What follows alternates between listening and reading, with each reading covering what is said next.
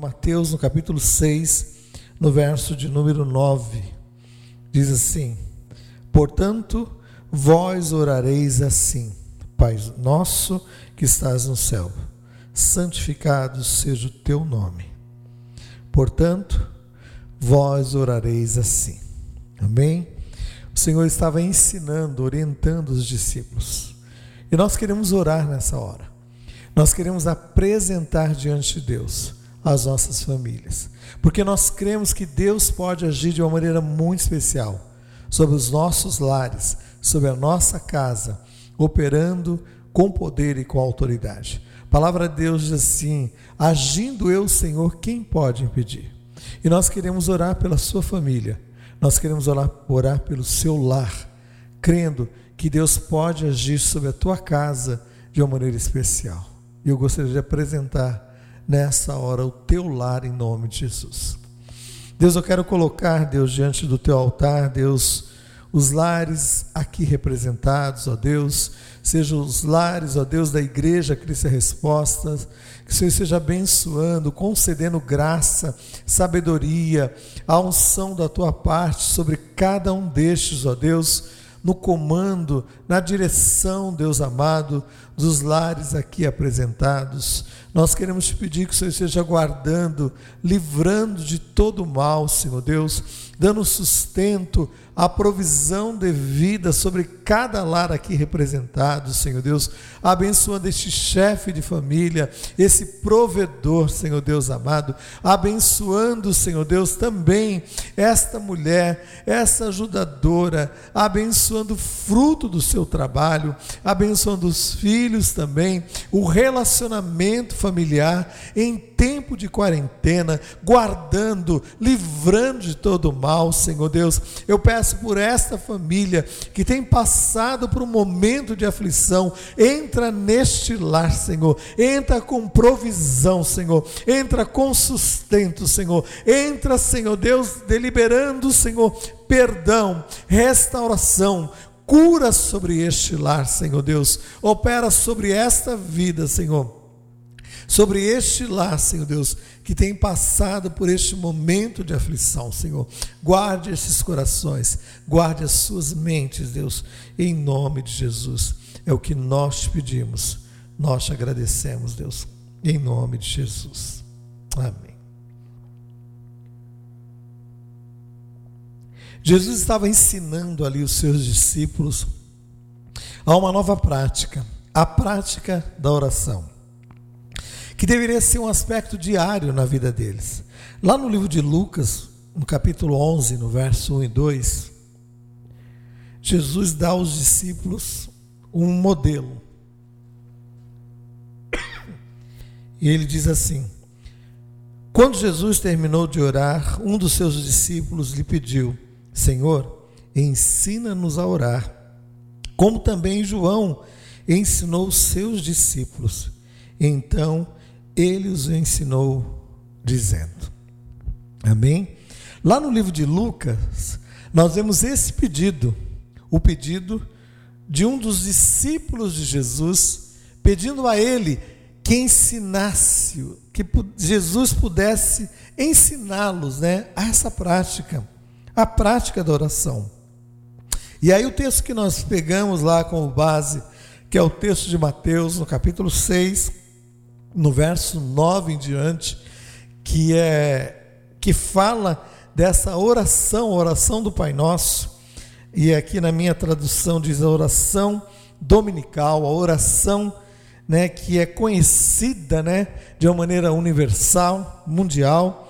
E ele diz assim: portanto, vós orareis assim. Pai nosso que estás nos céus, santificado seja o teu nome, venha o teu reino, faça-se a tua vontade, assim na terra como no céu. O pão nosso de cada dia nos dá hoje.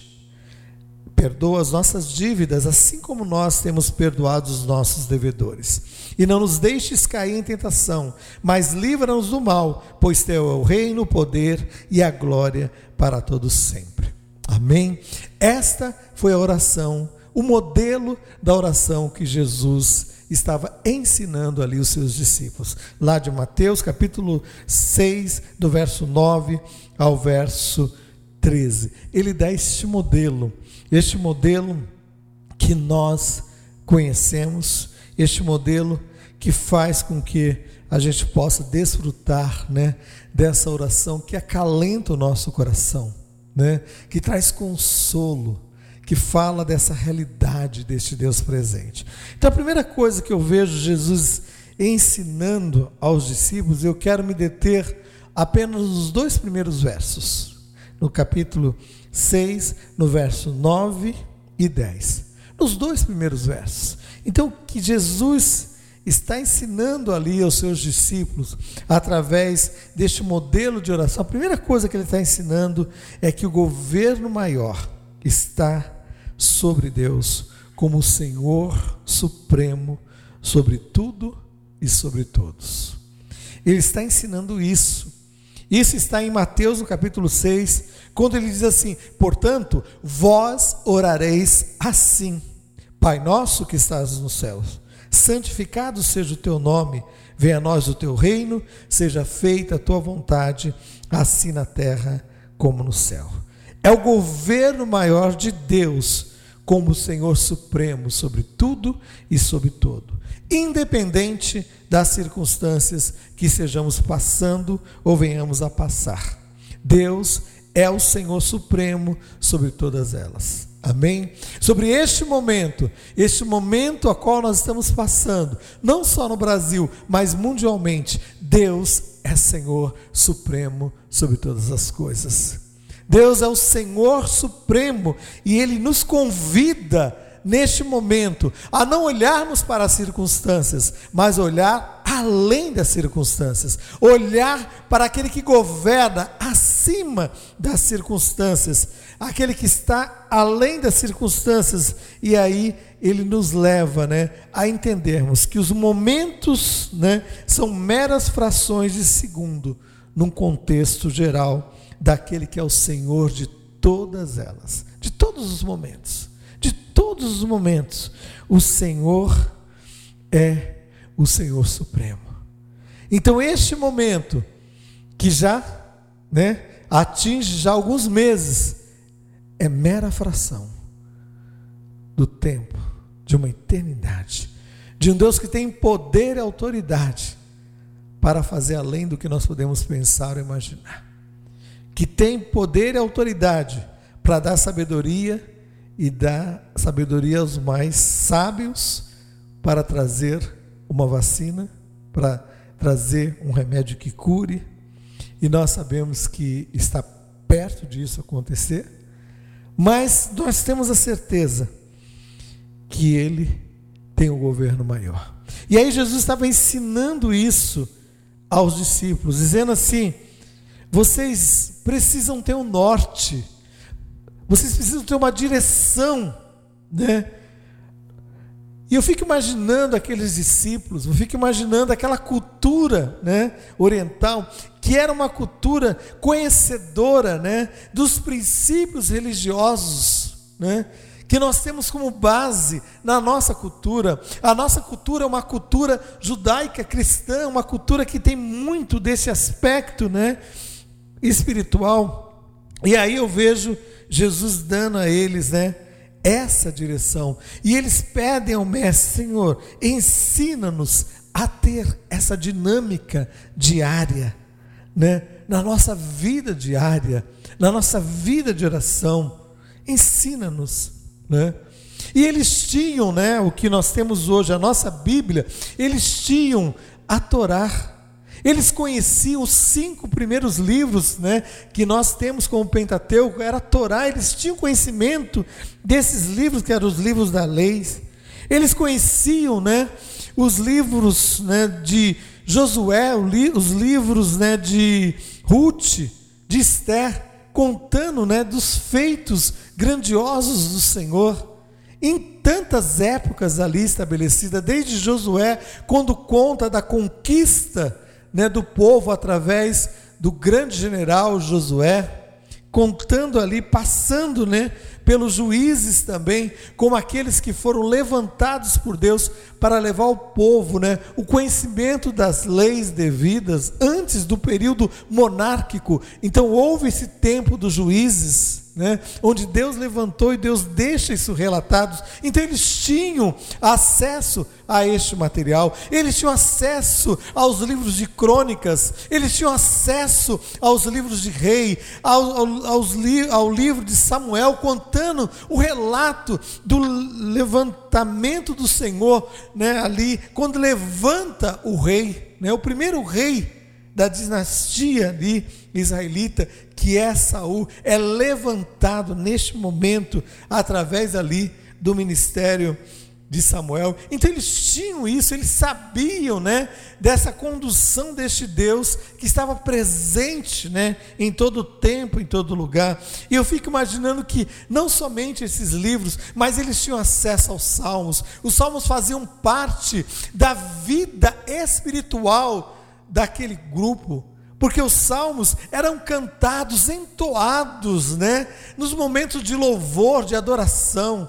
Muitos daqueles salmos foram é, escritos no momento de aflição, de dor, onde aquele povo cantavam, onde aquele povo exaltava o Senhor. Você vê lá no Salmo 137, quando ele diz assim: Nós estávamos carregando, quando saímos ali do cativeiro, as nossas harpas, e nós desejávamos colocá-las penduradas, nós tínhamos decididos que nós não iríamos mais tocá-las, e aí aqueles que nos levaram cativos pediram: cantam louvor, cantam louvor canta o momento, eleve as nossas almas ao momento de louvor, ao momento de adoração. Então fique imaginando, fique imaginando que este este momento de louvor, de adoração, né, fazia parte daquele grupo. Aquele grupo tinha esse acesso presente a, a Deus através dessa literatura vasta que era ali os livros sagrados. Né? Tinha um livro de provérbios escrito por Salomão, contando é, momentos né, de sabedoria, dando norte, dando uma direção a eles. Tinha todos os profetas maiores, e tinha também todos os profetas menores, culminando lá com Malaquias, que foi o último profeta daquele momento, né, que antecede ao momento da dispensação e da graça, o momento que Deus colocou como um período ainda de silêncio profético, mais de 400 anos até surgir lá uma voz que clamaria no deserto, trazendo uma mensagem de vida e de esperança.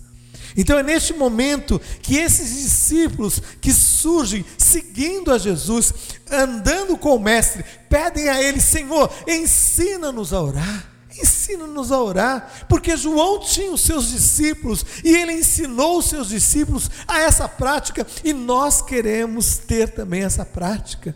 Então eles tinham um conhecimento vasto, uma literatura vasta, que falava desses momentos tremendos dos grandes livramentos de Deus através da mão do grande condutor do povo de Israel, tirando-os da terra do, do Egito ali, falando de Moisés como grande libertador, grandes respostas de Deus eles tinham recebido e eles sabiam, né, que naquele momento, né, eles estavam diante de um outro profeta, de um grande profeta, um grande profeta que foi profetizado por Deus e o Senhor disse: Eu vou levantar alguém, alguém maior do que Moisés, que vai estar sendo levantado como grande profeta. Mas de repente, Jesus chega a eles e começa a dizer, trazer uma nova dinâmica para a vida daqueles discípulos, uma nova dinâmica de uma prática de oração uma nova dinâmica onde eles estariam falando com Deus numa prática diária de oração. E eu creio que neste meio de se caos, dessa pandemia, Deus está levantando verdadeiros adoradores que adorem a Deus em espírito e em verdade, verdadeiros adoradores que estão dizendo ao Senhor: Senhor, ensina-me a orar, ensina-me a entrar na tua presença, ensina-me, Senhor, a entrar, Senhor, num combate de oração. E Deus tem levantado neste tempo, nestes dias, verdadeiros adoradores, adoradores que começam neste processo de oração, neste processo de oração e nesse processo dessa prática diária. E aí Jesus chega para eles e começa a trazer essa nova dinâmica. E Jesus começa a dizer: vocês quando orarem, vocês vão dizer assim: Pai nosso que estás nos céus. Então, quando eles ouviram isso da parte de Deus, aquilo soava como algo novo, porque falava de uma intimidade, falava de um relacionamento que eles não tinham experimentado.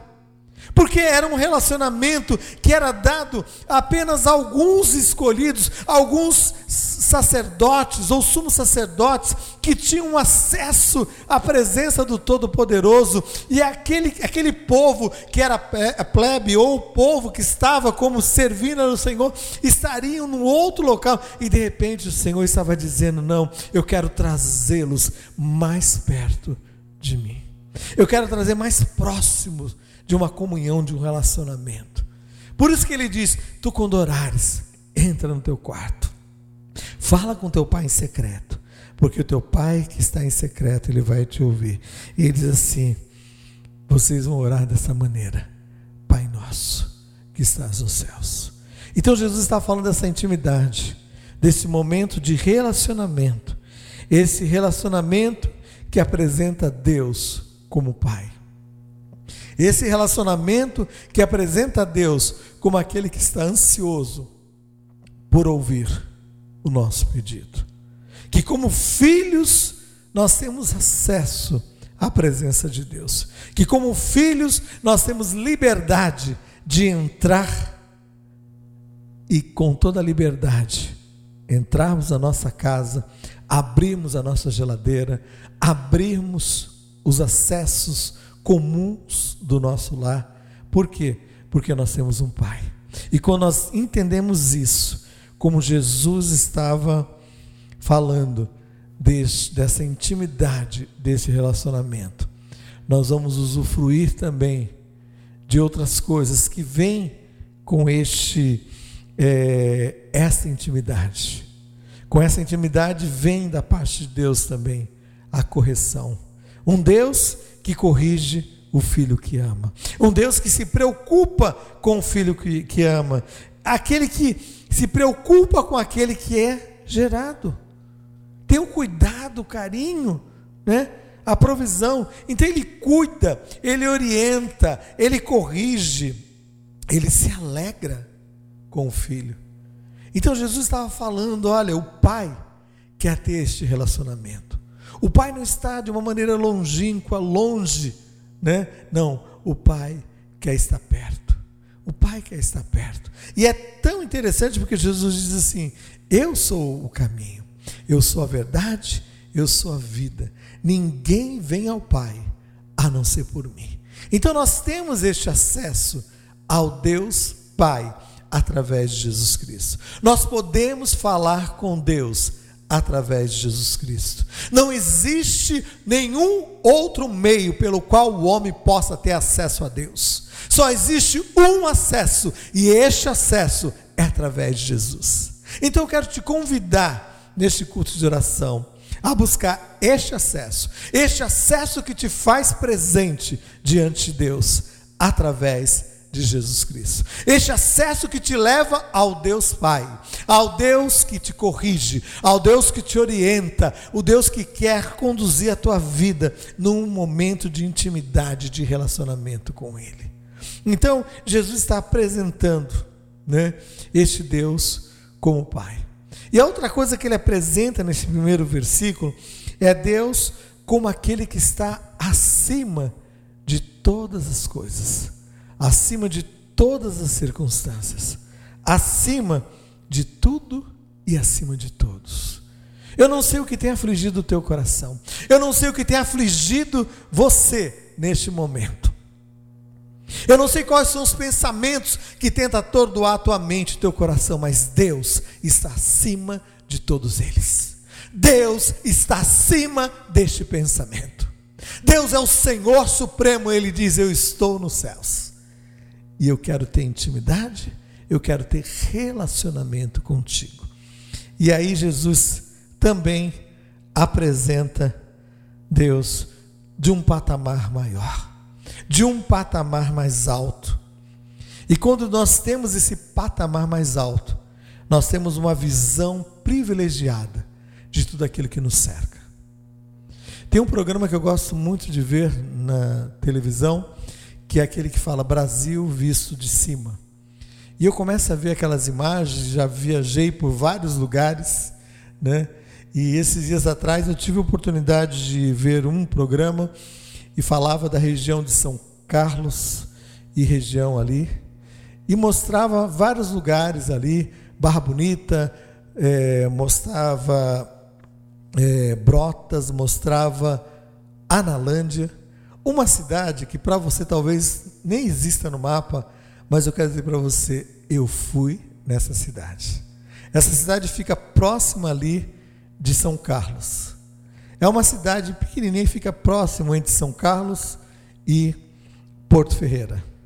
E essa cidade, vista de cima, eles mostraram um monte, chama um monte que é no Monte do Cuscuzeiro, um monte que é uma pedra enorme.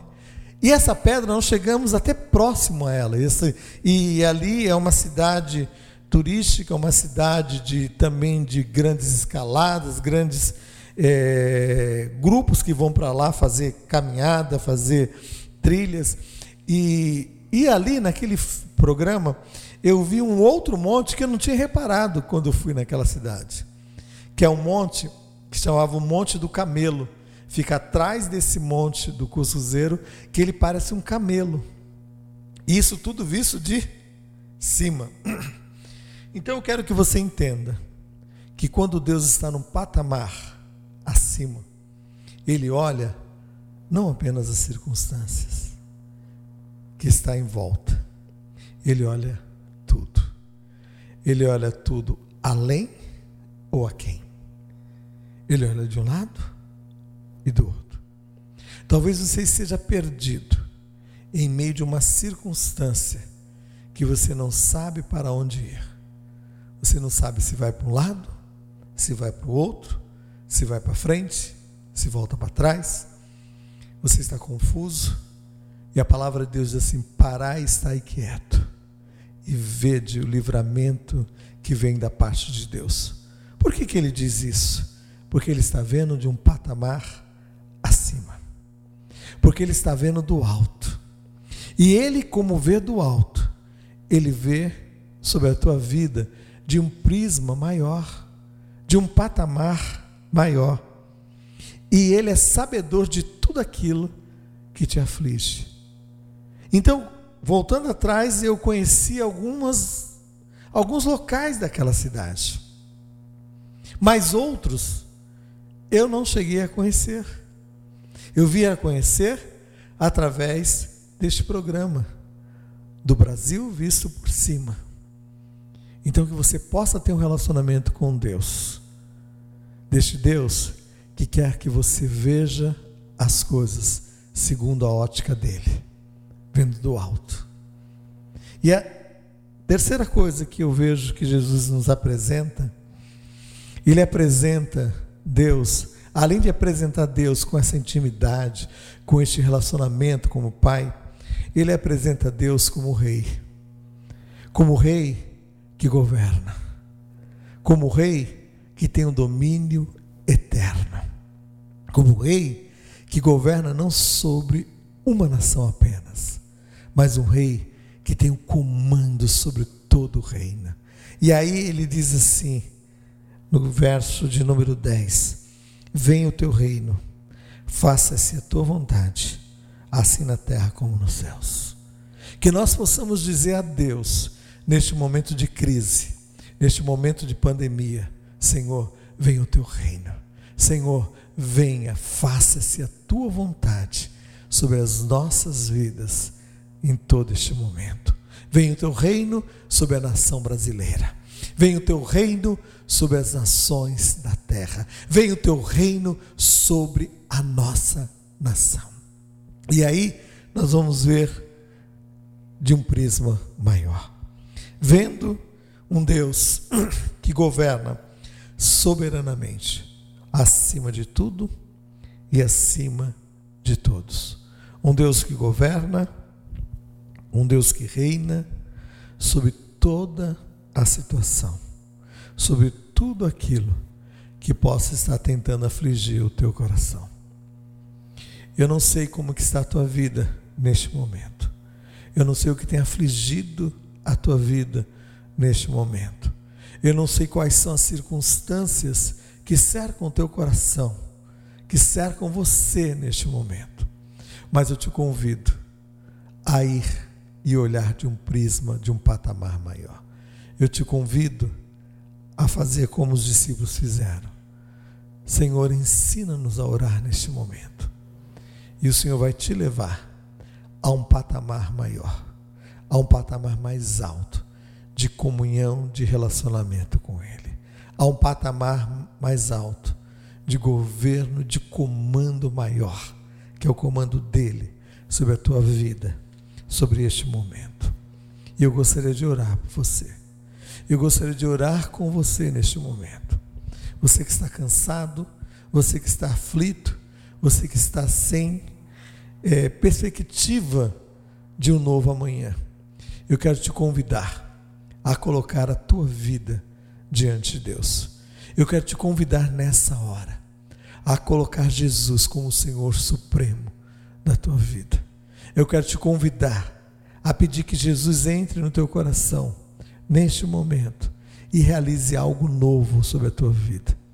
Se você ainda não tem Jesus como teu Senhor e Salvador, eu desafio você a nessa noite a recebê-lo como Senhor supremo da tua vida, a conhecer um Deus que quer ser o teu Pai, que quer se relacionar com você de uma maneira muito especial. E se você quer fazê-lo nessa noite, eu te convido aí no teu lugar, na tua casa, fechar os teus olhos, falar com Deus, apresentar a tua vida diante de Deus, e eu vou orar com você. Você que está aí no seu lar possa repetir uma oração comigo, dizendo: Senhor Jesus, eu quero nesta noite te receber como meu Senhor e como meu Salvador. Senhor, que em meio a todas as circunstâncias adversas, eu quero entregar a minha vida ao comando total do Senhor. Senhor, toma a minha vida, toma o meu coração, perdoa os meus pecados, escreve o meu nome no livro da vida, mudando a minha vida, em nome de Jesus. Em nome de Jesus. Senhor Deus, eu quero apresentar, Deus, diante do teu altar, esta vida, este coração, Deus, que de uma maneira especial se colocou diante do Senhor neste momento apresentando a sua vida, o seu coração diante do Senhor. Perdoa os seus pecados, traz, Senhor Deus, um novo tempo sobre essa vida, um novo tempo de perdão, um novo tempo de restauração, um novo tempo, Senhor Deus, sobre essa vida, ensinando, Senhor Deus amado, a cada dia, na caminhada diária, um momento de comunhão, de relacionamento contigo, Senhor. Ó Deus, eu quero te pedir, Senhor, escreve este nome no livro da vida, Senhor, que essa vida, Senhor Deus, se sinta perdoada e que haja restauração em meio a todo este momento de pandemia, de destruição, que a cura, a restauração do Senhor venha sobre essa vida de uma maneira especial, Senhor. Eu quero te pedir, eu quero te agradecer, Deus, em nome de Jesus, Senhor. Amém, Senhor. Amém. Eu creio que Deus Ele falou com você. E você que orou, e você que se colocou diante de Deus, eu gostaria que você escrevesse aí: Eu orei, eu orei. Eu gostaria de continuar orando por você. Nós temos uma equipe que vai estar orando, que vai estar ali orando por você, apresentando a tua vida. Hoje é um culto de oração, mas é um culto de salvação, é um culto de libertação, é um culto de vida, vida com abundância.